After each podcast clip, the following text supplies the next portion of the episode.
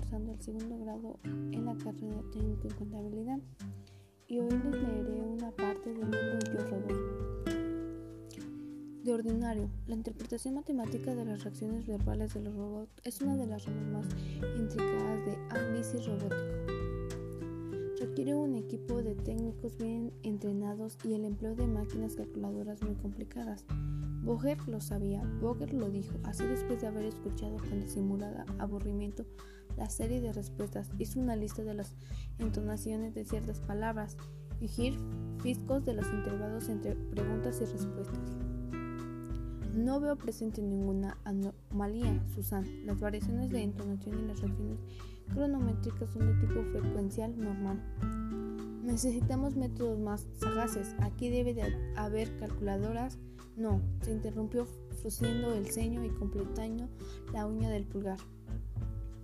No podemos emplear computadores, hay demasiados peligros de memar o sí.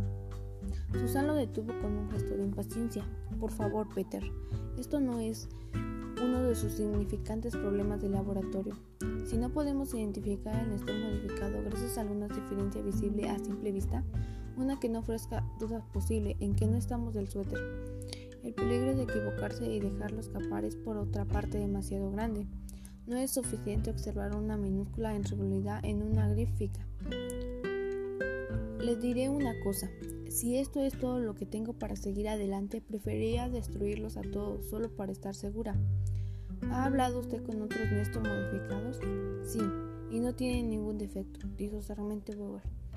Si algo hay en que esté por encima de lo normal, es en amabilidad.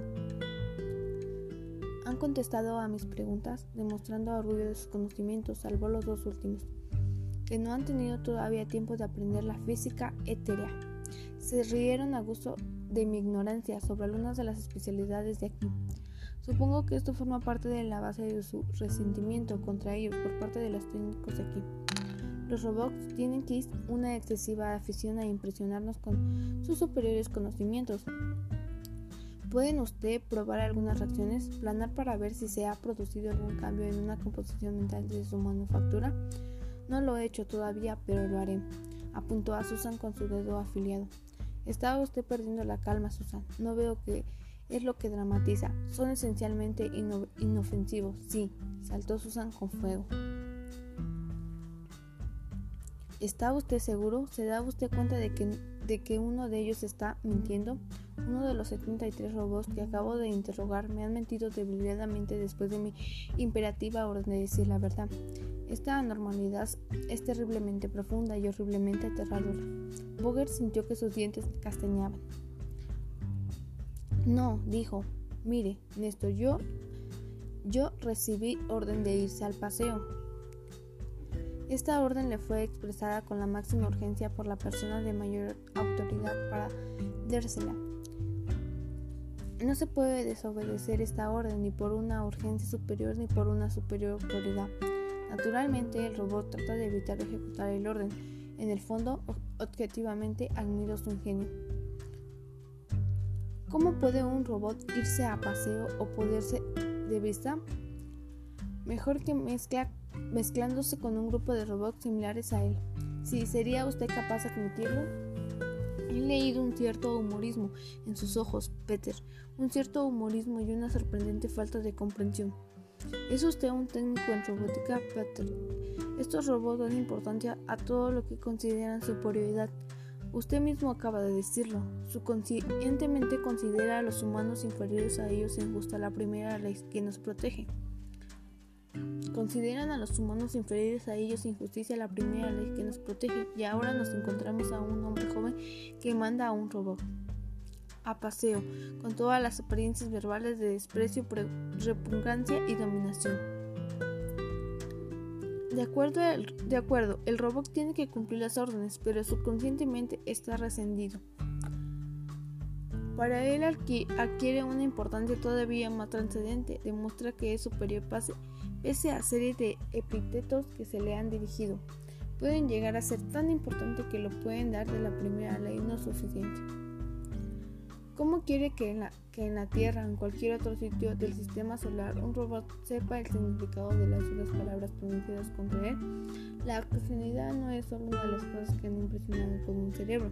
La impresión original no, no lo es todo, dijo Susan con cierta mofa. Los robots tienen cierta capacidad para aprender. No sé usted tanto hombre. Vogel sabía que había perdido completamente la calma. No comprende que por el tono empleado puede darse cuenta de que las palabras no eran de alabaza, añadió precisamente. No creo que pueda haber oído ya esta palabra en otras ocasiones y comprendió Sui en su sentido.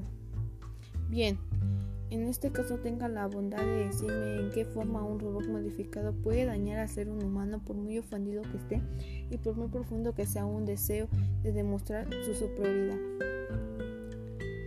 Pues esta es mi lectura que a mí me gustó más de todo el, de todo, de todo el, tema y pues una reflexión que me dejó la lectura em, entre lo particular y entre todo fue que eh, trata de temas muy interesantes relacionados con, los, con la inteligencia artificial y su relación con los seres humanos. Uno de ellos son las implicaciones en la sociedad de la aparición de un robot que tenga libre albedrío, es decir, que pueda incluso dañar a un ser humano si lo considera oportuno. Es una, lo podría decir, una película que pues es de mucha atención. Y pues eso sería todo. Muchas gracias.